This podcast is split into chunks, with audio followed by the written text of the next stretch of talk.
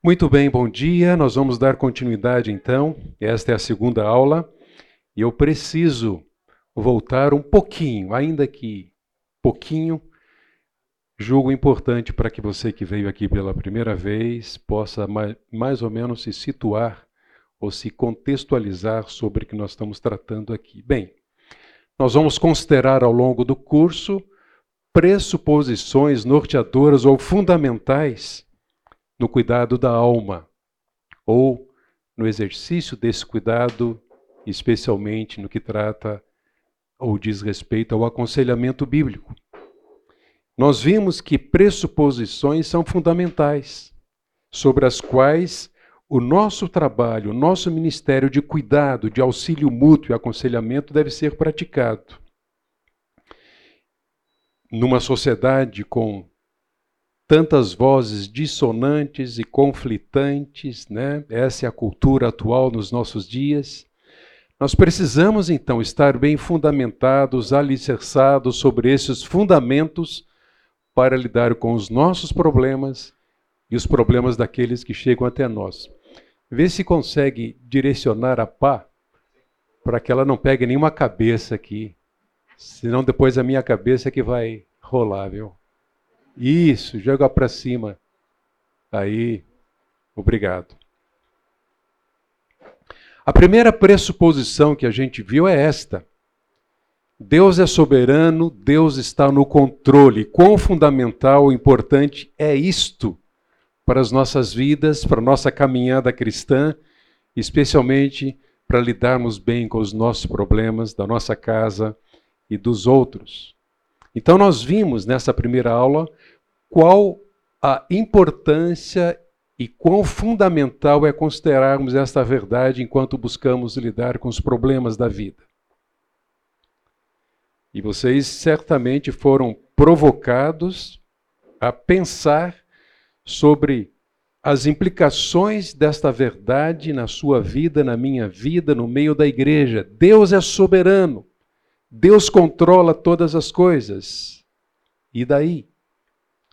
Quando as pessoas trazem seus problemas e conflitos, elas precisam sim de ajuda, mas também de esperança. Talvez mais de esperança do que de ajuda.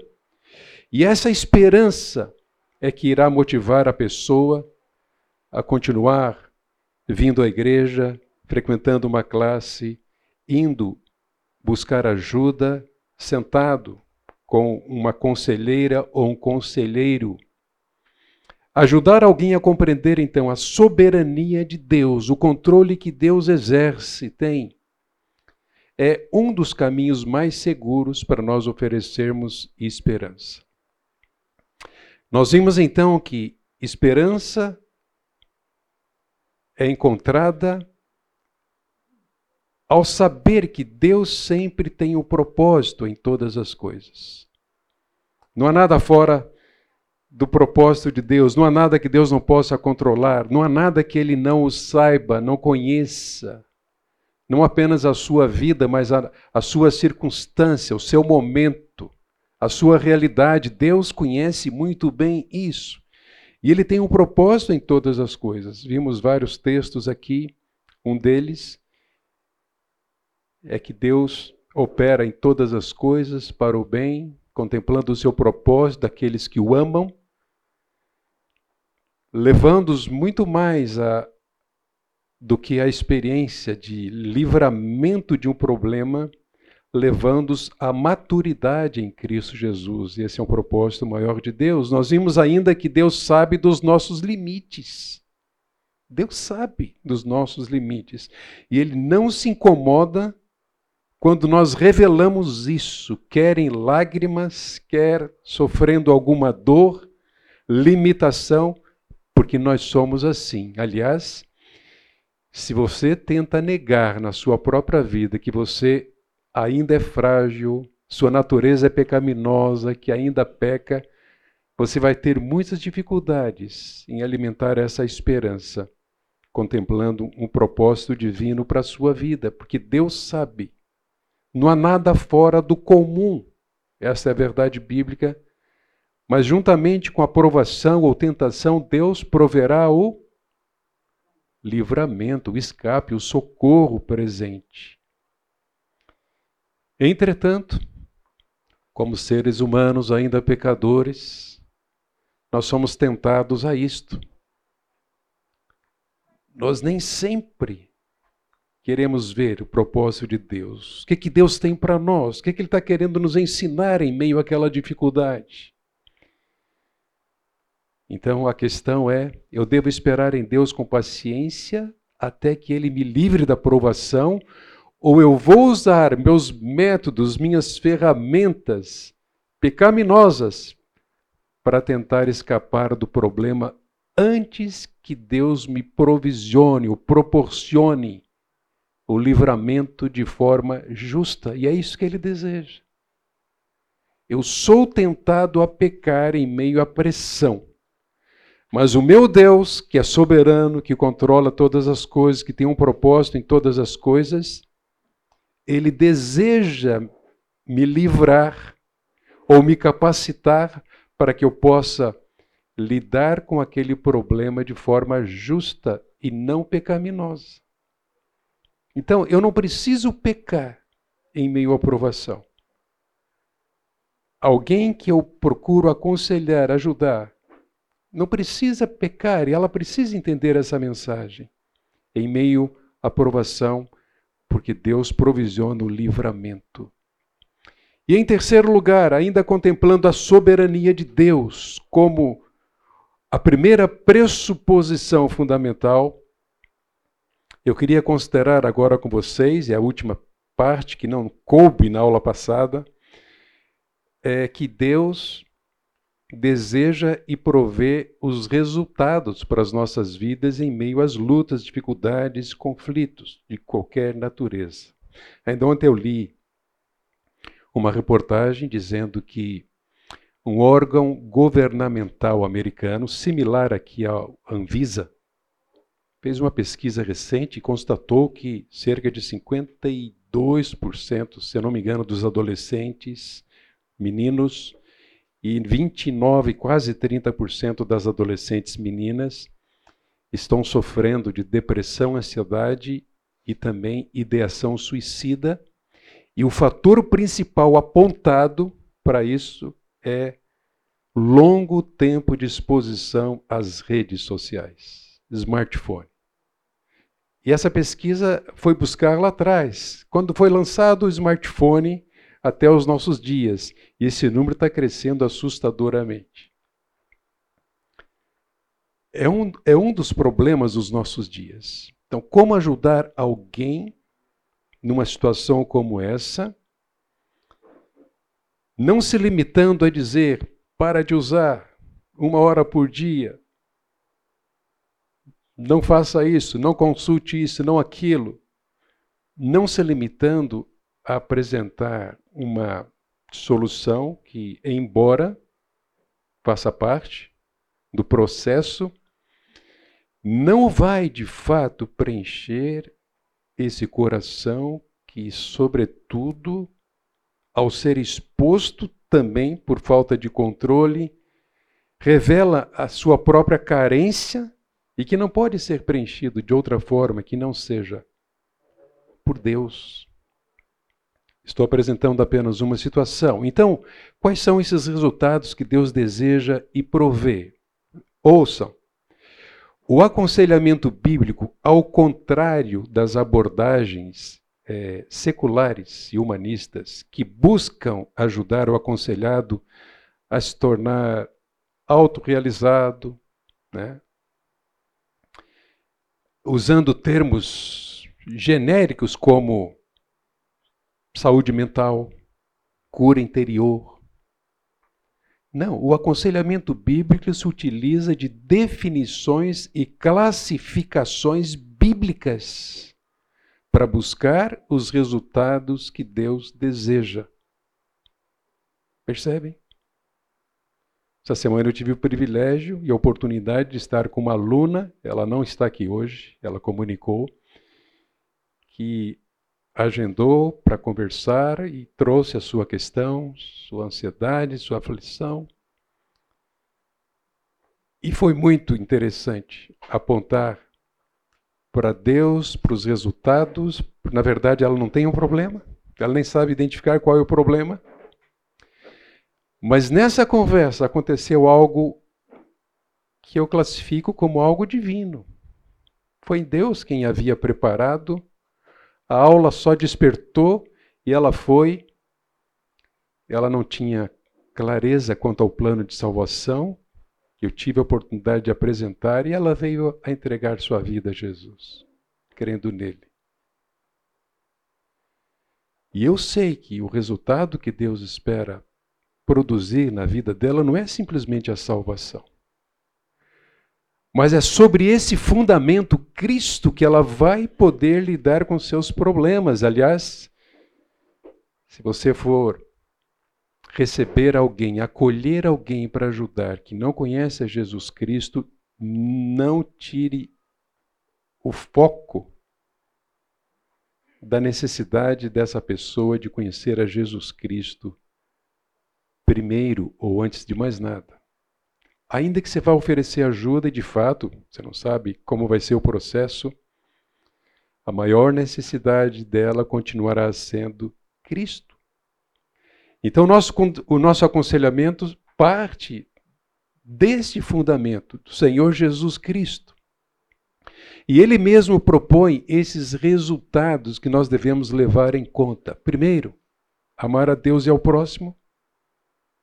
O que considerar sobre isso aqui? Vejam, em última análise, na essência, as pessoas, nós e qualquer outro ser humano, manifestam, manifestamos conflitos porque não amamos a Deus sobre todas as coisas e nem ao próximo como a nós mesmos. Como alguém já disse, o problema do homem sempre foi este: ele ama mais a si mesmo do que a Deus e ao próximo. E aí ele tem problemas. Seus desejos nem sempre podem ser satisfeitos. Ele se sente desconfortável, afinal, as pessoas não estão dando atenção para ele. Ele não está se satisfazendo conforme ele gostaria de satisfazer, porque as pessoas são limitadas, não conseguem suprir todas as necessidades dele. Mas lá na essência está uma encrenca profunda. Ele não ama Deus sobre todas as coisas. Amar a Deus e ao próximo é a essência. O apóstolo Paulo disse a Timóteo, por conta de ameaças ao cristianismo por alguns falsos mestres, ele disse: o objetivo desta admoestação, e ele no contexto anterior, nós vamos captar ali as admoestações de Paulo a Timóteo, e ele diz: o objetivo desta admoestação é o amor que procede de um coração puro e de uma consciência e de fé sem hipocrisia. Semelhantemente, nós encontramos esta verdade na primeira epístola de Pedro, capítulo 1, 22. Tendo purificado a alma pela obediência à verdade, e com vistas ao amor fraternal não fingido, amem intensamente uns aos outros de coração puro. Esse é o resultado que Deus espera ver em nós. Quando recebo alguém, eu não quero simplesmente ver aquela pessoa cumprindo as tarefas que foram que lhe foram passadas, sendo frequentador assíduo da igreja, participando de alguma coinonia, o que é excelente, fazendo parte de um grupo de discipulado, que é excelente. Qual é o meu maior desejo? É que essa pessoa ame a Deus sobre todas as coisas e ao próximo como a si mesma. Segundo, outro resultado que Deus espera ver em mim e no meu aconselhado é que seja ele também eu repleto de alegria, paz e esperança em Cristo e de toda a plenitude de Deus. O que que diz Romanos 15, 13? Se alguém quiser ler, tem que ler em voz alta, tá bom? Para que todo o grupo aqui possa ouvir. Vamos lá, Romanos 15, 13. inteiramente de alegria e paz, em vista da fé que vocês depositam nele, de modo que vocês transportem de esperança pelo poder do Espírito Santo. Obrigado. Percebem? A oração de Paulo a favor dos crentes é: e o Deus da esperança encha vocês de toda alegria e paz. Isso é possível em meio às lutas, dificuldades? Com certeza. É o que Deus produz em nós, é o que o Espírito produz em nós, é o que a palavra produz em nós. Esperança, alegria e paz na fé que vocês têm, para que sejam ricos de esperança no poder do Espírito Santo. Tiago 1, 2, meus irmãos, tenho por motivo de toda alegria, o quê?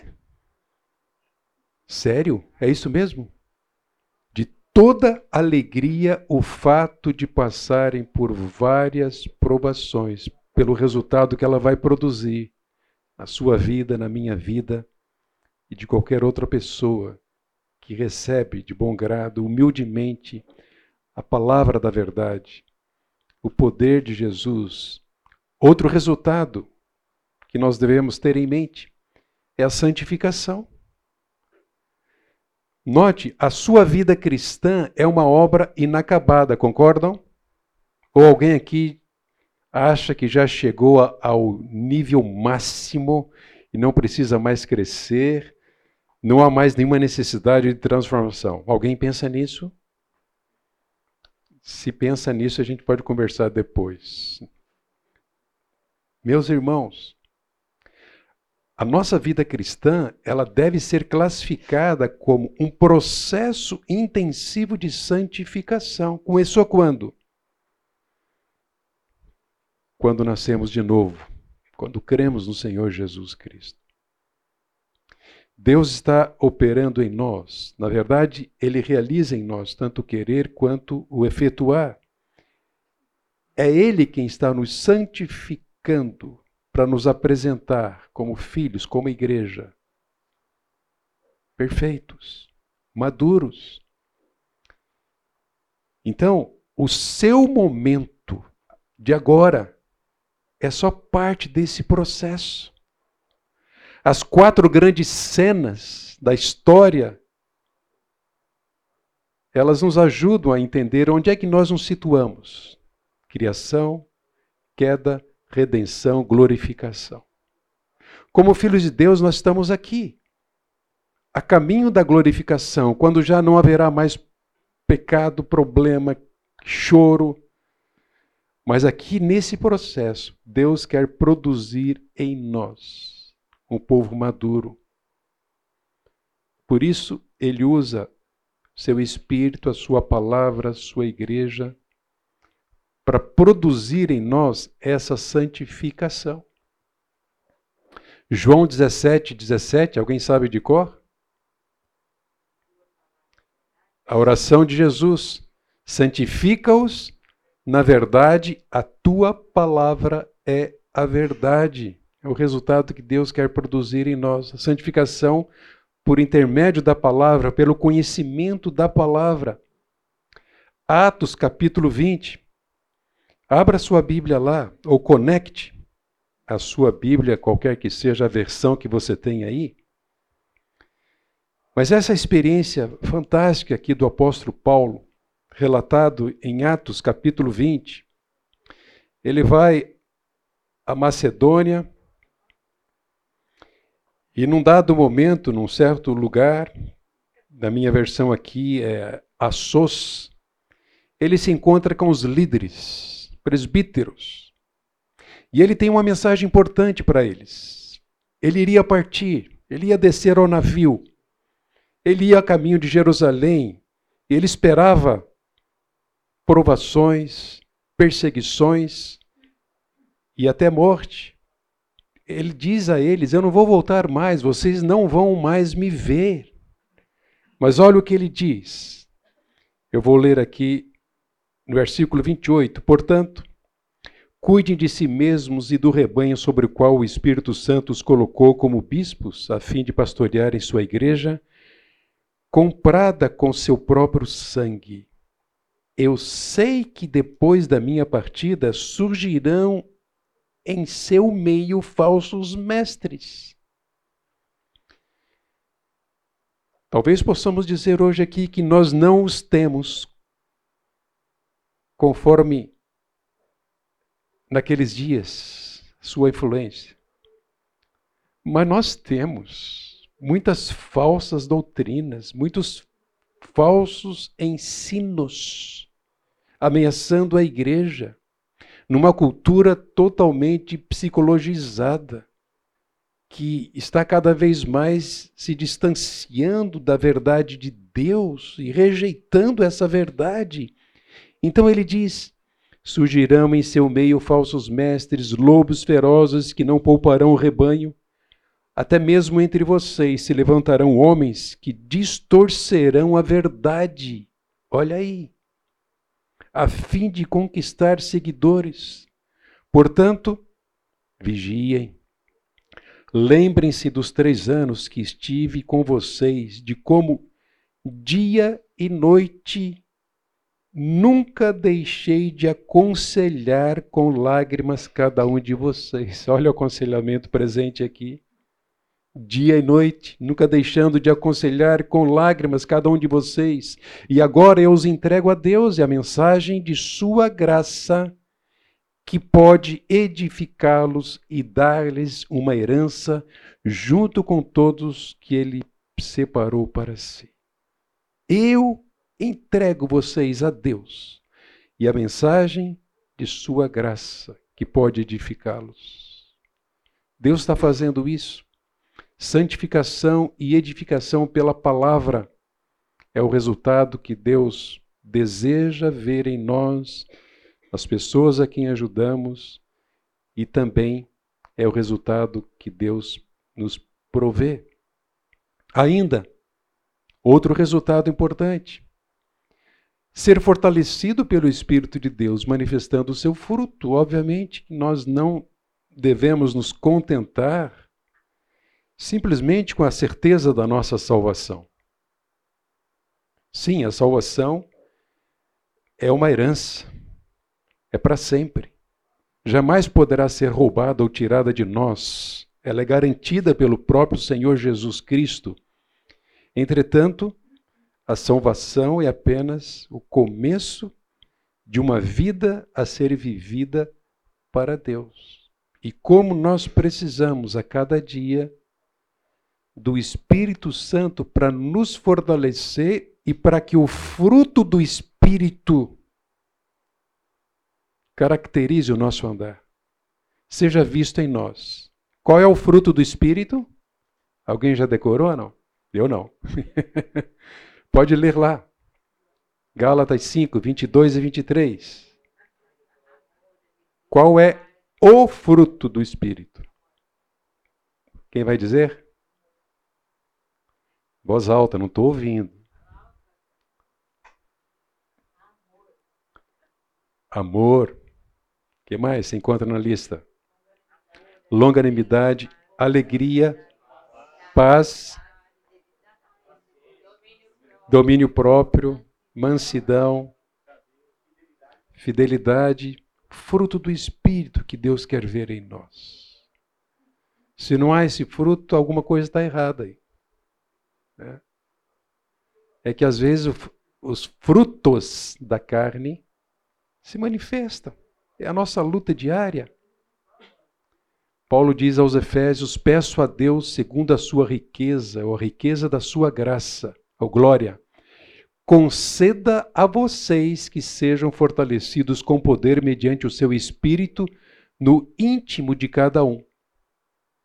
É obra do Espírito, ele está operando em nós para produzir esse fruto, para sermos fortalecidos. Além disso, Deus espera outro resultado na minha vida e na sua vida. É que agrademos a Deus e vivamos para Cristo. Foi precisamente para esse fim que Cristo morreu e ressuscitou para ser Senhor. Sabe o que é isso? Nós temos um Senhor sobre as nossas vidas. E como servos, nós em tudo buscamos agradá-lo, segui-lo, obedecê-lo, agradar e viver para Cristo. 2 Coríntios 5, 9 e 14. É por isso que também nos esforçamos para ser agradáveis a quem? A Ele. Quer presentes, quer ausentes, Paulo está dizendo. E no versículo 14, ele apresenta aquilo que o constrangia, dizendo: O amor de Cristo nos constrange. Esse constrangimento deve ser diário. Constrangidos a agradar a Cristo, a viver para Ele. Não há nada mais importante nesta vida e eu preciso disso na minha vida. E eu preciso instruir o meu aconselhado que está muito focado em si mesmo ou na solução do seu problema. Eu preciso dizer para o meu aconselhado que está vivendo conflito conjugal à beira de uma separação que Amar a Deus sobre todas as coisas, buscar agradá-lo em tudo, é a melhor escolha. Ainda que a separação seja irreversível. Agradar a Deus sobre todas as coisas é o melhor caminho. E normalmente, eu tenho visto, quando a pessoa muda o foco dos seus interesses ou dos interesses do seu cônjuge e passa a buscar agradar a Deus, se alimentar dele, conviver com ele, a restauração é possível, é alcançada. Uma mudança de foco, de um coração muitas vezes egoísta, orgulhoso, que não cede, que acha que uh, o propósito principal da vida é a felicidade, então eu tenho o direito de ser feliz, não consigo ser aqui vou para outra. A felicidade, de fato, plena, verdadeira, profunda, existe quando, na verdade, Jesus Cristo é a fonte e Ele é o foco. Então, agradar a Deus e ver para Cristo é outro resultado. Mais um: obedecer a Deus, resistir e mortificar o pecado, buscando um viver piedoso. Romanos 6,16. Será que vocês não sabem que, ao se oferecerem como servos para a obediência, vocês são servos daquele a quem obedecem, seja do pecado que leva à morte, ou da obediência que conduz à justiça? Na carta aos Hebreus 12, 15, cuidem para que ninguém fique afastado da graça de Deus e que não e que nenhuma raiz de amargura brotando cause perturbação e por meio dela muitos sejam contaminados. Que haja sempre essa disposição em nós. Obedecer a Deus, resistir ao pecado, mortificar o pecado nas nossas vidas como é que eu ajudo alguém que está sofrendo de ansiedade por conta de amargura? O pecado tem que ser confrontado para que essa pessoa seja liberta pelo perdão que Deus oferece. E a partir desse coração, agora, calmo, tranquilo, que já libertou o ofensor, eu vou ajudar essa pessoa a crescer na graça e no conhecimento do Senhor Jesus Cristo, para que experimente uma vida piedosa. Mais dois ainda. Esse é um outro resultado que Deus espera produzir em nós. Nós não podemos perder de vista esse resultado em meio aos nossos conflitos, enquanto buscamos ajuda, e aos conflitos daqueles a quem tentamos ajudar. Vejam, nós não somos de nós mesmos. Nós estamos aqui para servir, praticar as boas obras. Esta semana mesmo, uma pessoa trouxe o seu problema, não é pequeno, não é um problema qualquer. Isso resultou numa, permita Deus, temporária separação.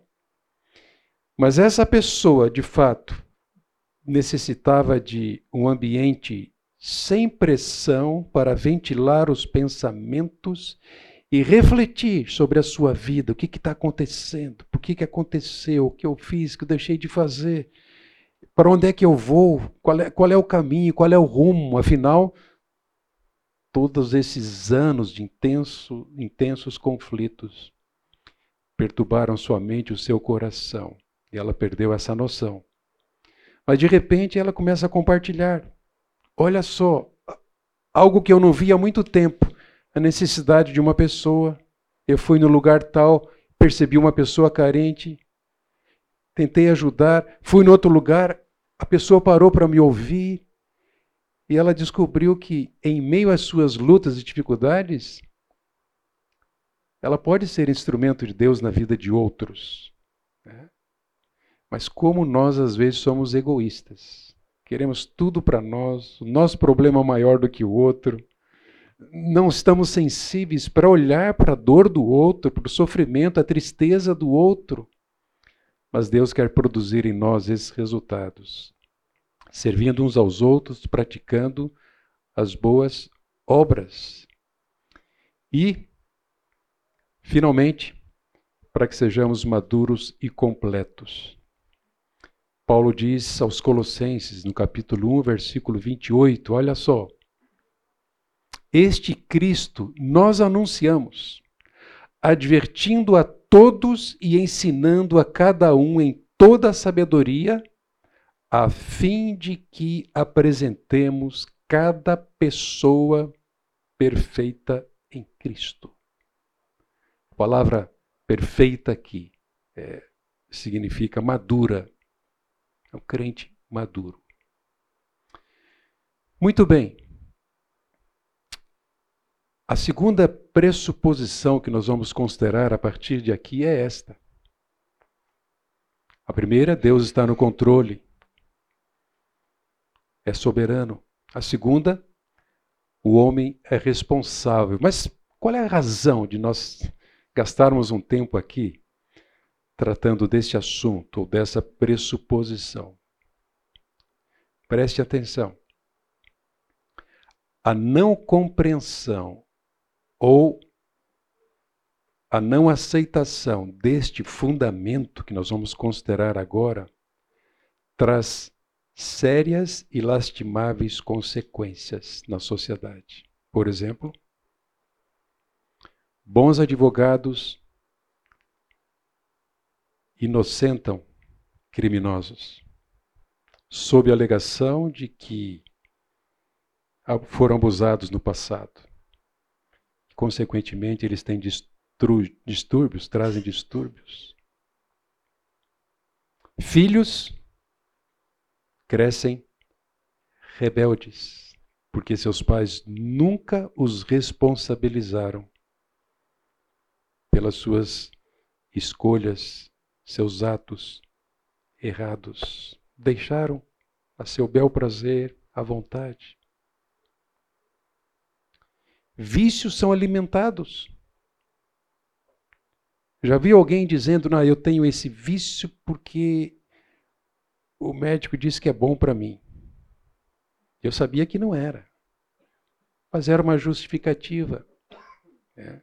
E é difícil confrontar uma pessoa assim. Ela está convicta daquilo. Essa lista poderia ser muito, muito maior. Mas importante é nós considerarmos essa pressuposição.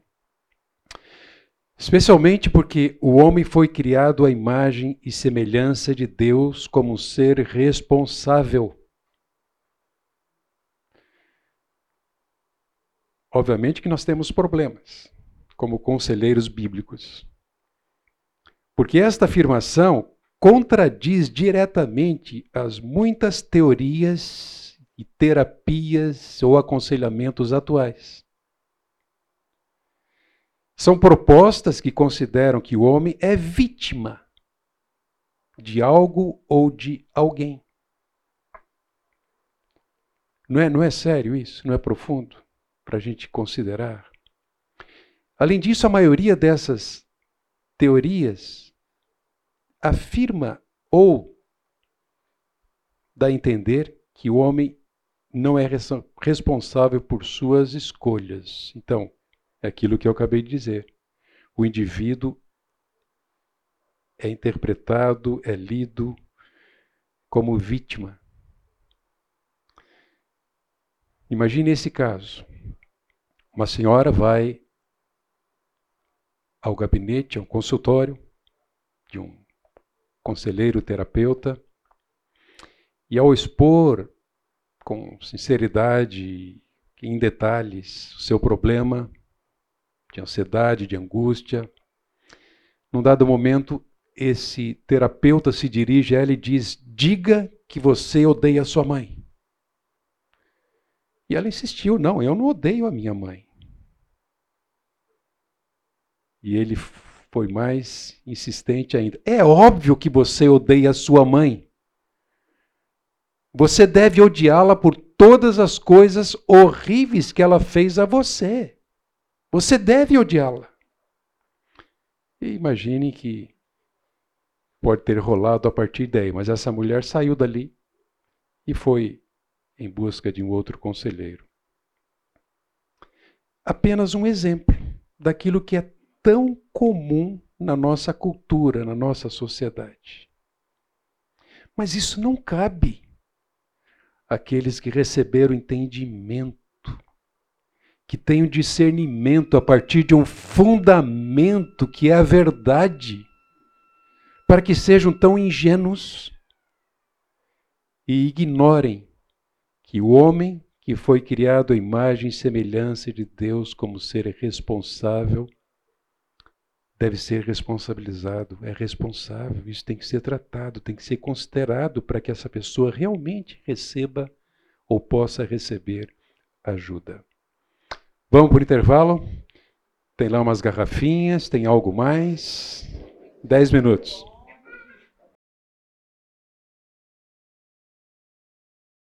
Então, o homem é responsável. Vocês que já leram algo da, da história, da psicologia, da psicanálise, facilmente vocês podem é, captar uma frase muito simples me desculpem, que Freud adota muito essa linha de a culpa é dos pais, a culpa é de alguém, a culpa está em algum lugar no passado. Skinner considera que o ambiente é o problema, então a, a proposta de uma mudança de ambiente é uma das soluções.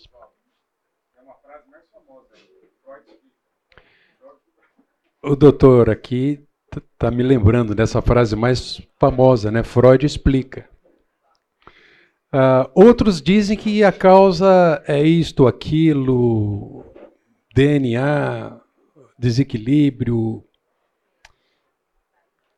Gente, nós devemos entender que, embora possa haver fatores contribuindo eles nunca poderão re remover a culpa diante de Deus.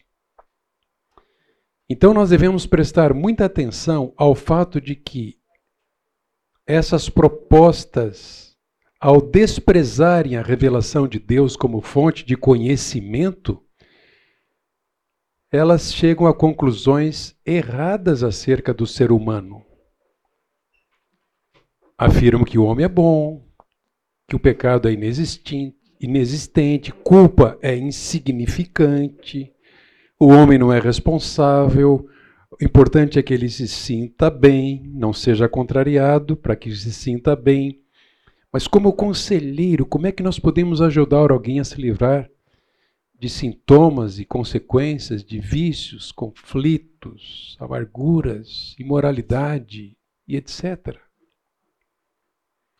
Essas três linhas, de certa forma, apontam num caminho diferente. A psicanálise de Freud propõe que o homem é dominado pelo princípio do prazer. É, a sua psicanálise é, é, não é nada mais do que um conjunto de teorias e técnicas terapêuticas que lidam em parte com o inconsciente, ou a mente inconsciente, e que juntas formam um método, na verdade é um método de tratamento para transtornos mentais. Já o, o behaviorismo é uma abordagem sistemática para entender o comportamento de humanos e de animais, através da observação. Então tudo se baseia nessa técnica de observar para poder entender o que, que está acontecendo.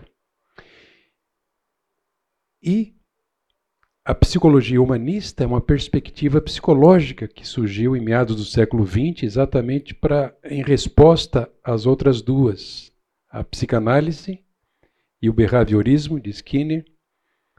E aí então uma pessoa chamada Abraham Maslow estabeleceu aquela pirâmide das necessidades, classificando como a terceira força da psicologia, ou seja, se o homem não for atendido nas suas necessidades básicas, ele jamais poderá é, ser atendido nas demais ou, ou a satisfazer-se na vida. A gente vai tocar mais nisso lá para frente, tá bom? Então, na perspectiva das Escrituras, sobre esse fundamento bíblico, a Bíblia ensina que o homem é pecador por natureza e que ele peca deliberadamente. Romanos 3, 23. Não há justo não, nenhum sequer, porque todos pecaram. Ninguém, ninguém nasce diferente. Todos trazem essa natureza. No capítulo 5, 12, o salário do pecado é a morte, a consequência. 1 João 1, 8 e 10. O homem peca porque é pecador. Ele tem uma natureza pecaminosa e ele ainda peca. Então não há possibilidade da impecabilidade. Por mais espiritual que alguém possa ser, jamais essa pessoa poderá dizer: Eu alcancei a impecabilidade. E o pecado é o maior problema de todo ser humano, inclusive o nosso. Então, como conselheiros, temos que rejeitar a atitude de apresentarmos desculpas para o comportamento pecaminoso, seja qual for a sua influência. Mas que desculpas normalmente as pessoas apresentam, e até mesmo no meio evangélico. Uma delas, eu não consigo. Já tentei mudar uma, duas vezes, já recorri a isso, aquilo, eu não consigo mudar. Uma resposta simples seria que nós podemos dizer que não vamos fazer ou que não queremos fazer. Mas sob o fundamento bíblico, nós entendemos que podemos fazer ou pelo menos aprender a fazer por meio da suficiência de Jesus Cristo. Paulo disse: Tudo posso naquele que me fortalece.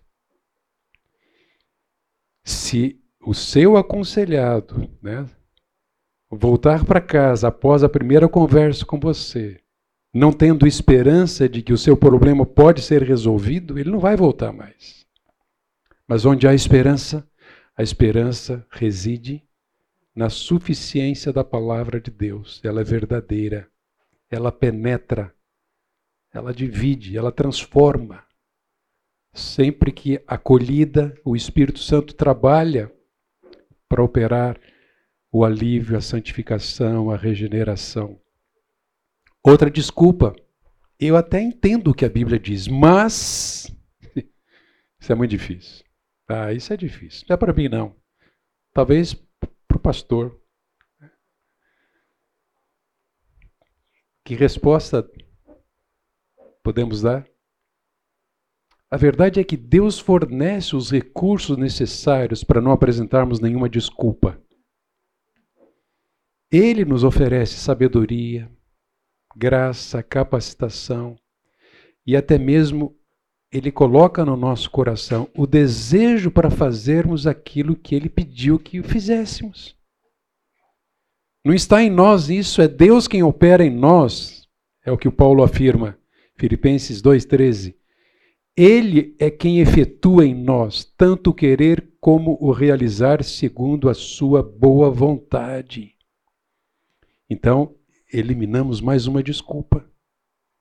Enquanto nos propomos ajudar alguém ou enquanto tentamos lidar com os nossos próprios problemas, não cabe.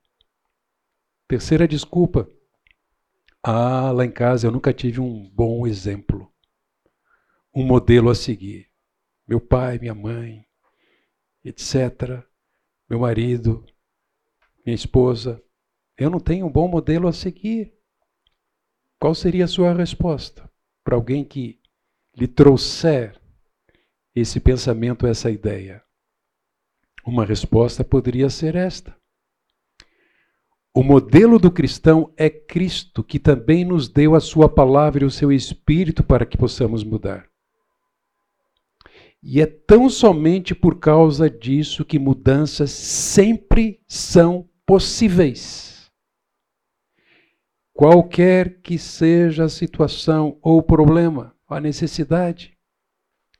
Além disso, nós temos exemplos de pessoas que foram transformadas e que fazem parte da mesma igreja que nós frequentamos. Seria interessante né, a gente conhecer a história de cada um. Acho que isso traria um, algo fantástico, no sentido de encorajamento. Senhor, o Senhor fez isso, o fez isso, olha só. Está aqui, é salvo, é meu irmão, é minha irmã, como é que pode? E nós apreciaríamos mais esse poder presente aqui entre nós. O que que Paulo diz em relação a um grupo de cristãos em Corinto. Ele coloca uma lista ali é, negra sobre problemas que eles enfrentavam, situações em que eles viviam longe de Deus, sem esperança. E ele vai dizer, 1 Coríntios 6,11: Alguns de vocês eram assim, assim como, está lá, efeminados, maldizentes, o que mais? Alguém pode ler o versículo anterior? 1 Coríntios 6? Vamos lá. 10, desculpa. Capítulo 6, 10.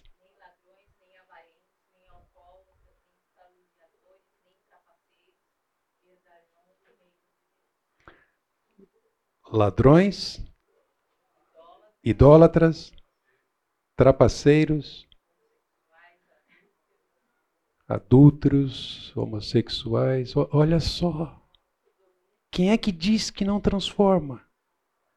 Quem é que diz que essa pessoa que é escrava desse hábito escravizador não pode ser transformada? Isso causa desesperança? Ou, no máximo que se pode fazer por essa pessoa é substituir uma droga por outra? para que, dependendo de uma outra droga, ela não sofra tantas consequências causadas pela droga que a tem escravizado até então? Não. Alguns de vocês eram assim, Paulo disse, mas foram lavados, foram santificados, foram justificados em o nome do Senhor Jesus Cristo e no poder do nosso Deus porque a palavra de Deus é viva e eficaz. Mas tem mais uma desculpa. Vamos eliminar essa também? Mas qual seria a nossa resposta? Outros me fazem pecar. Já, já viu isso? Já, eu sei. Eu sei. Eu já, Já manifestei isso. Você me faz pecar. Você me deixa assim. Gente, é reflexo da nossa natureza caída, carente, egoísta. Outros me fazem pecar, não tenho como mudar até que parem de me provocar. Qual a resposta? A reação do cristão independe da conduta dos outros. Opa! Você crê nisso? A sua reação, a minha reação independe. É. é bom, não, não é bom levar uma ofensa, um desaforo, uma, uma fechada no trânsito, um insulto. Não é agradável isso. Só que o Espírito Santo, a palavra, querem produzir em nós uma reação de alguém que é responsável, principalmente perante Deus, a quem há de prestar contas. Vocês ouviram o que foi dito: ame o seu próximo e odeie o seu inimigo. Eu, porém, lhes digo: ame seus inimigos e orem pelos que perseguem vocês.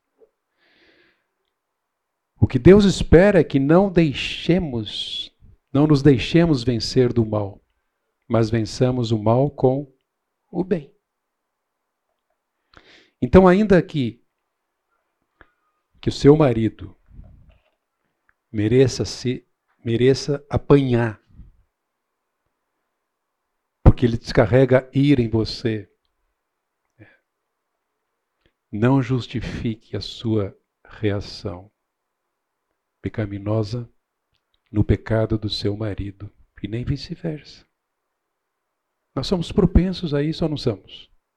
Somos. Ah, se você não tivesse falado isso, feito isso, eu não teria quebrado a porta. Tô, tô, tô indo para um, uma reação mais, mais violenta, né? Caso de polícia, né? Não precisa tanto, né? Mais uma desculpa?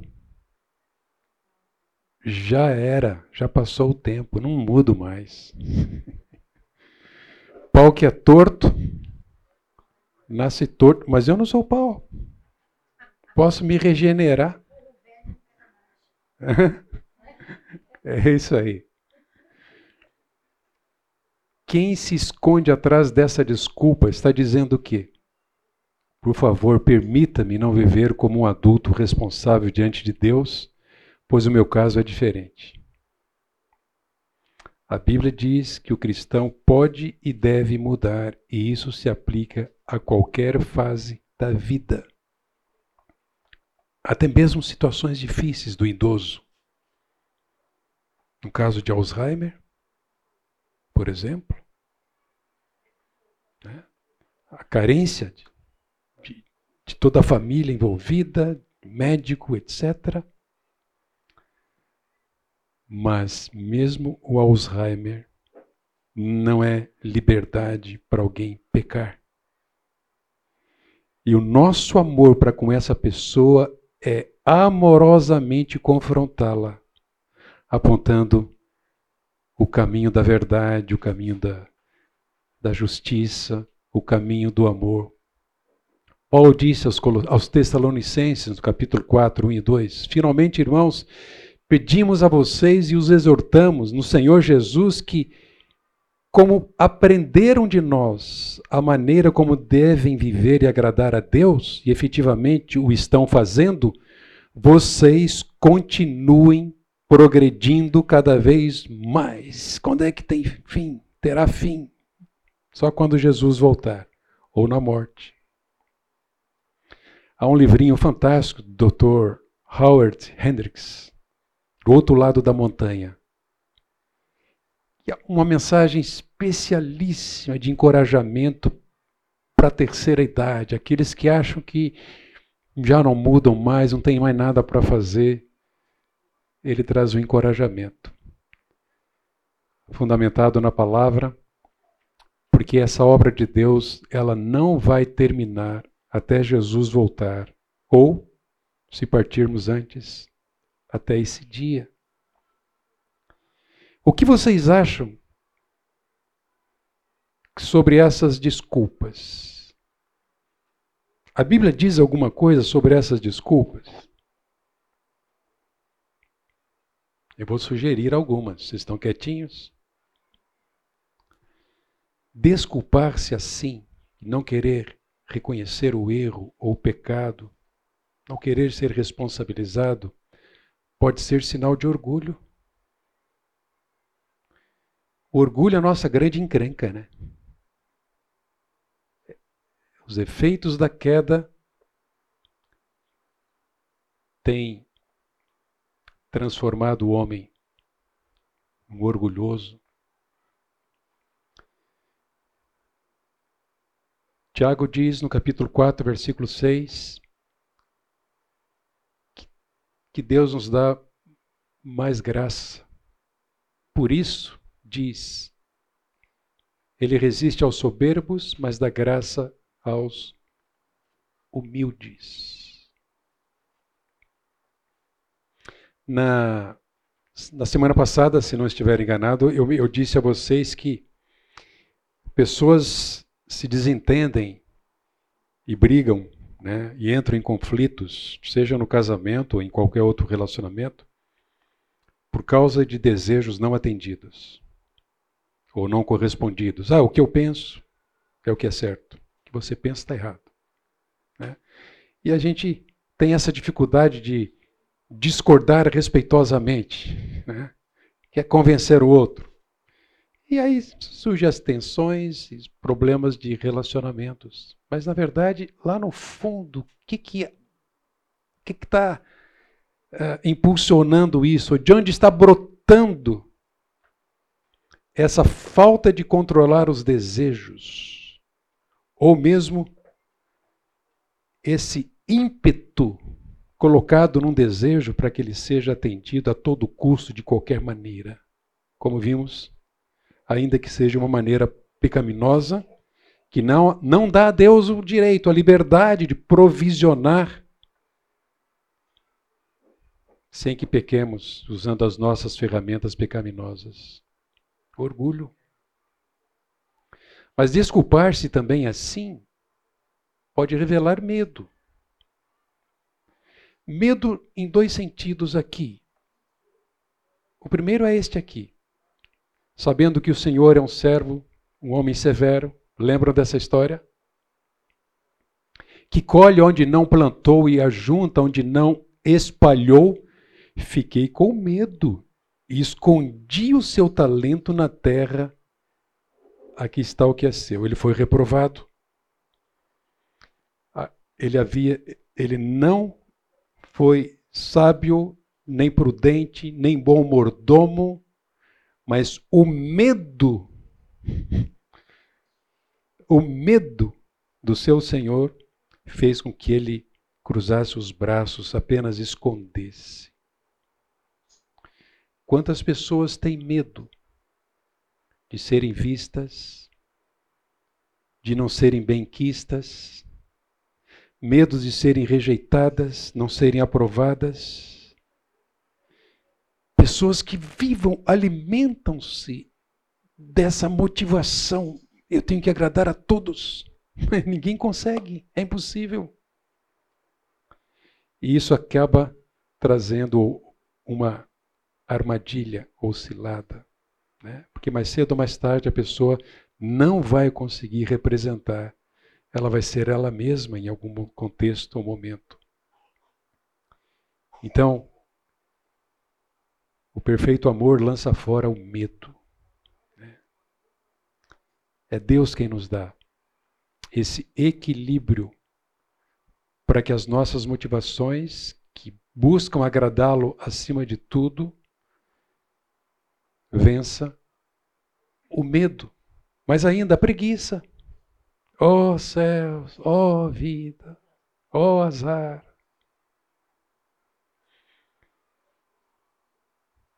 Desculpar-se pode evidenciar preguiça.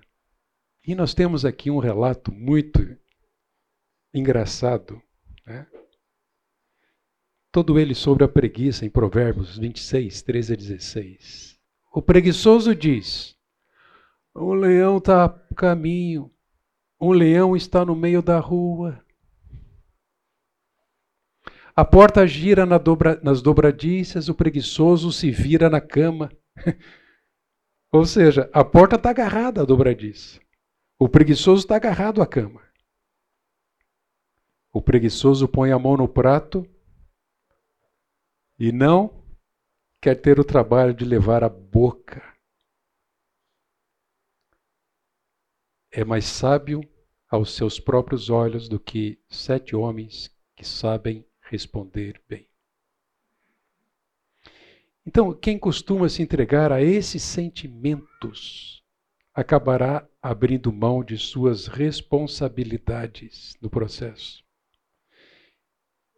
e sofrerá consequências, provavelmente, ainda piores que as anteriores. Não quer se cumprir a lição. Não quer ler o texto bíblico. Não quer fazer o que Deus manda. Não quer chegar para a pessoa a quem ofendeu e dizer, por favor, me perdoa. Não quer perdoar o ofensor. Está sofrendo as consequências, porque quem mais sofre é quem não perdoa. Preguiça, orgulho, o que mais que pode ser?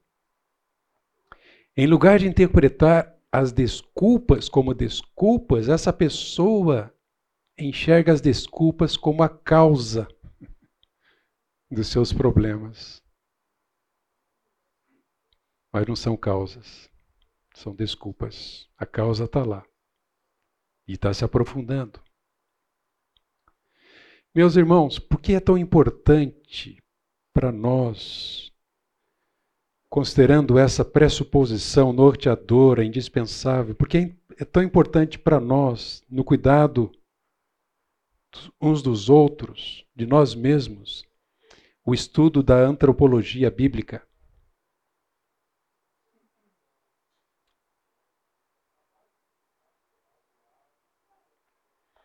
Desde Kant, toda a teologia moderna se baseia na antropologia em vez da teologia revelada nas Escrituras. Então, como é que Deus é definido? Deus é definido através da experiência, da moral. Deus é definido dentro de um contexto sociopolítico do homem, por aí afora as, as, a, a perspectiva teológica do homem, ela tem mudado, ela vai variando conforme a, a, o tempo, conforme a época e também conforme a moda. E as mudanças são cada vez mais rápidas. Agora, notem, um dos aspectos mais relevantes do aconselhamento bíblico é a compreensão do homem como ele é revelado nas Escrituras. Se quer ajudar bem alguém, estude a antropologia bíblica, estude o homem. Então vejamos, por que é tão importante o estudo da antropologia bíblica? Primeiro, simples. Porque pessoas buscam entender o comportamento humano para obter é, para poder ajudar as pessoas. Se elas não entendem, como é que vão ajudar? É importantíssimo entender o que é o homem, como é que ele se comporta. Só que muitas dessas terapias se baseiam na intuição, razão, empirismo, tudo isso para entender o ser humano. Que bicho é esse? Né? É, essa mente cuja capacidade humana é incapaz de entender plenamente. O homem não entende a mente. Desculpe, Shone. Você entende como cirurgião de cabeça totalmente a mente humana? Não. não entendemos. Nem a ciência consegue entender ainda completamente. A segunda razão, porque é muito importante a gente considerar a antropologia bíblica, é que pessoas chegam a conclusões erradas, que atrapalham a ajuda que elas querem oferecer às pessoas e suas necessidades. Então, notem, ao desprezar a revelação como fonte do conhecimento, chegam a conclusões erradas. Não é para menos. Algumas delas, ah, o homem é bom. Só precisa que se explore esse potencial que ele tem dentro de si. Ah, como já vimos, pecado inexiste, culpa irrelevante. Como é que alguém vai pode se sentir bem se ela for culpada de alguma coisa ou de fato? Se alguém lhe disser que ela tem culpa, o homem não é responsável. Agora, quais são as tentativas do mundo em entender o homem? Como nós vimos, humanismo, em constante mudança. Essas propostas, teorias, humanismo que usa a base da existência, a evolução, a base da personalidade, nada absoluto, né? considera aí a, a, a, genética, a genética. A base da consciência é um, um condicionamento social. É difícil é, explicação para todas essas coisas. É, o, qual o conceito que se tem no humanismo sobre o pecado? Mal condicionamento. Não é pecado. Ou Doença, está doente. Está doente. Matou alguém, está doente. Né? Roubou, está doente. Jeremias, é, segundo, maneiras de enxergar o homem que são centradas, então, onde? Não na revelação escriturística, na revelação bíblica, mas sim no próprio homem. Jeremias 14, eh, desculpa, 10, 14 diz o quê? Alguém pode ler?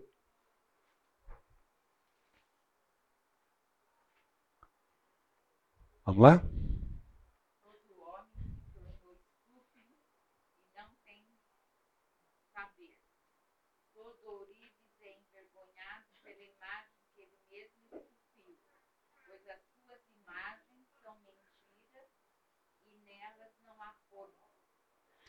referindo-se aqui a, a, ao escultor, ao ourives, construindo imagens, achando que essa imagem pode se comunicar, com que ele possa falar.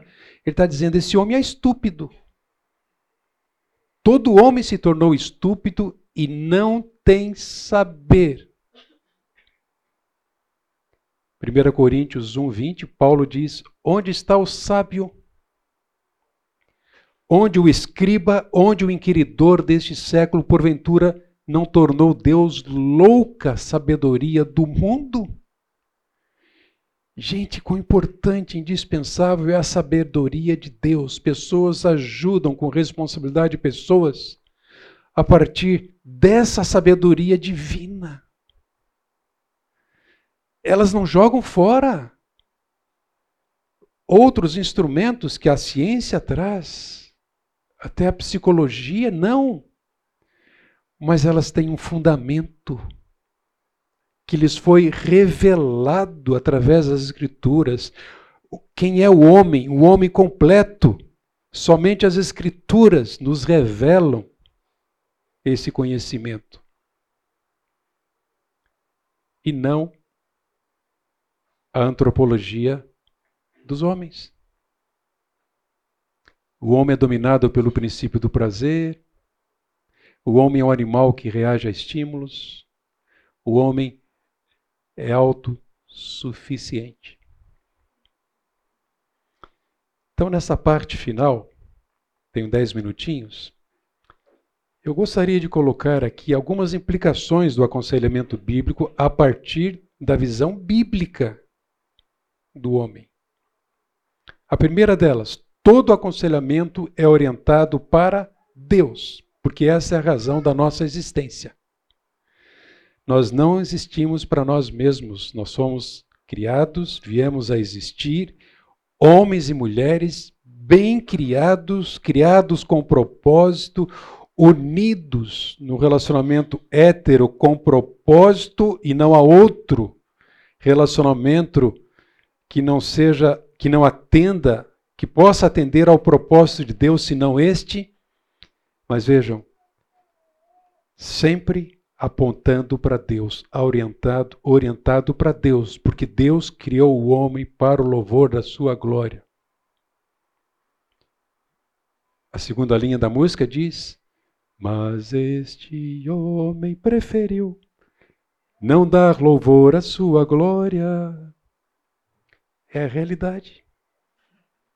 Então, todo aconselhamento é orientado para Deus. O salmista diz no Salmo 73, 25: Quem tenho eu no céu além de ti? E quem poderia eu querer na terra além de ti? Não há nada, ninguém mais importante que merece a razão da nossa vida, o foco da nossa vida esse Deus que preocupa-se muito mais em ser glorificado do que com a solução dos nossos problemas. A solução dos nossos problemas fazem parte desse propósito de glorificar a Deus. E não há nada maior do que isto. Paulo, que declaração de Paulo em Romanos capítulo 11, versículo 36. Foi o versículo que a gente escolheu para gravar aqui na nossa aliança de casamento. Só, só a referência, porque o texto é longo. A aliança teria que ser muito larga, não ia dar. Né, bem? O que, que ele diz lá? Porque dele, por meio dele, para ele são todas as coisas. A ele seja glória para sempre. Amém. Segundo, a implicação do aconselhamento bíblico, a partir da visão bíblica do homem, é que a culpa é encarada com seriedade. Porque sem remissão de pecados, ou sem, derramamento de sangue, não há remissão de pecado. O pecado faz separação entre o homem e Deus. Lembra da experiência de Davi? Enquanto calei os meus pecados, meus ossos gemiam. Eu não tinha alegria, não tinha paz, sequidão.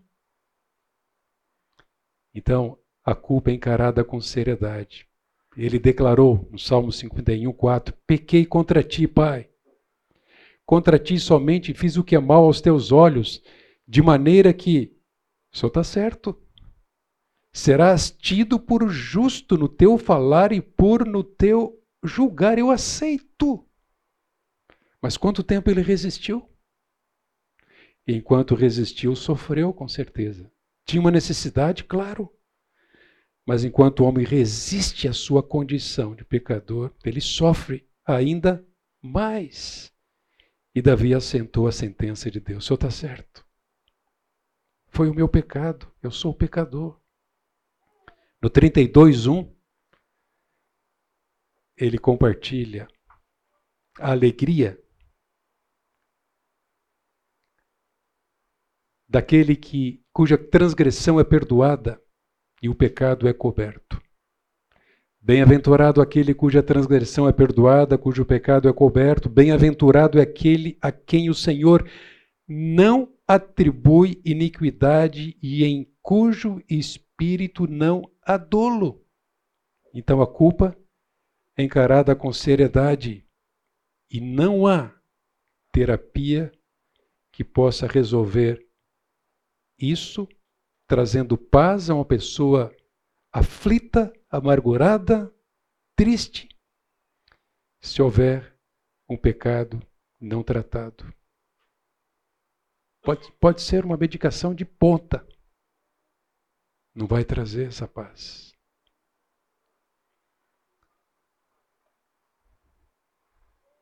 Ainda, Outra implicação é que a responsabilidade do aconselhado é reconhecida.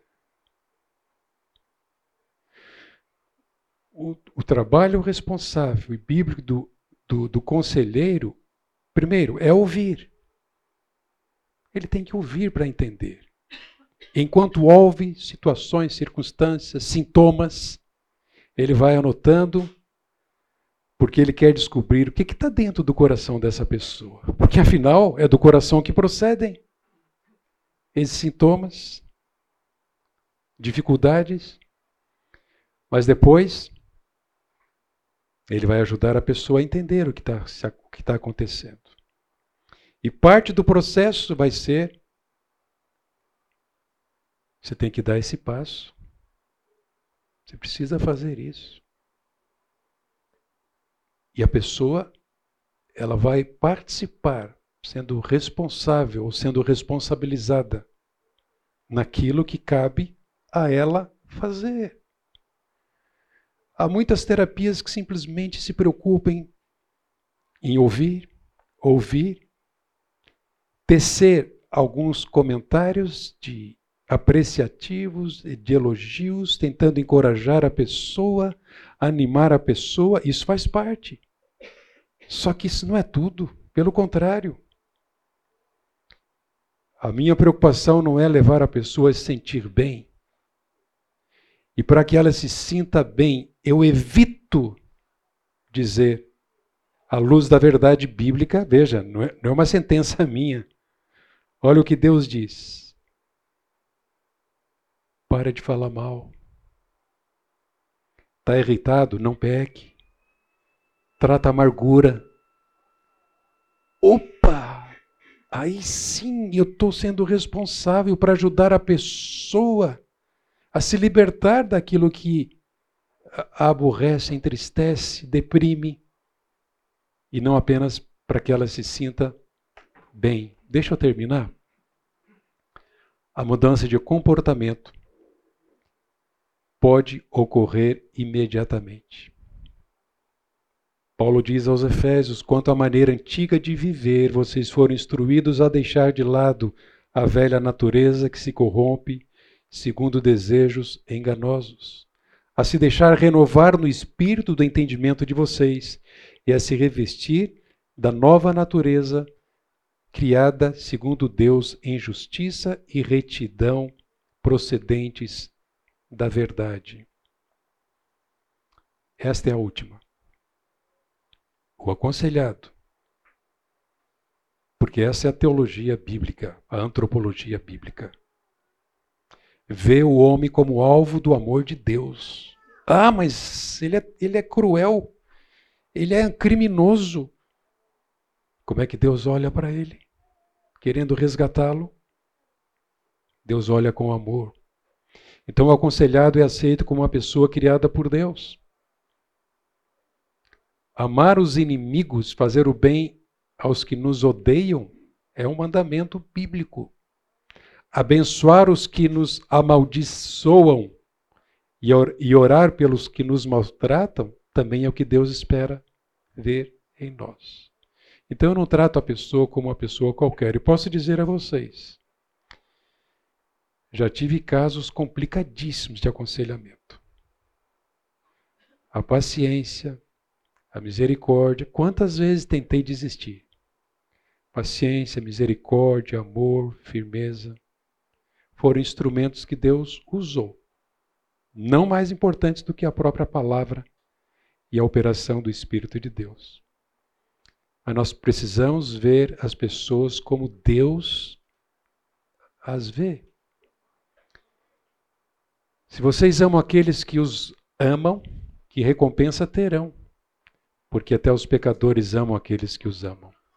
E se fizerem bem aos que fazem o bem, o que lhes fazem o bem, que recompensa terão, até os pecadores fazem isso. Vamos terminar aqui, depois eu, eu compartilho com vocês esse diagrama. Gente, bom domingo. Deus abençoe vocês.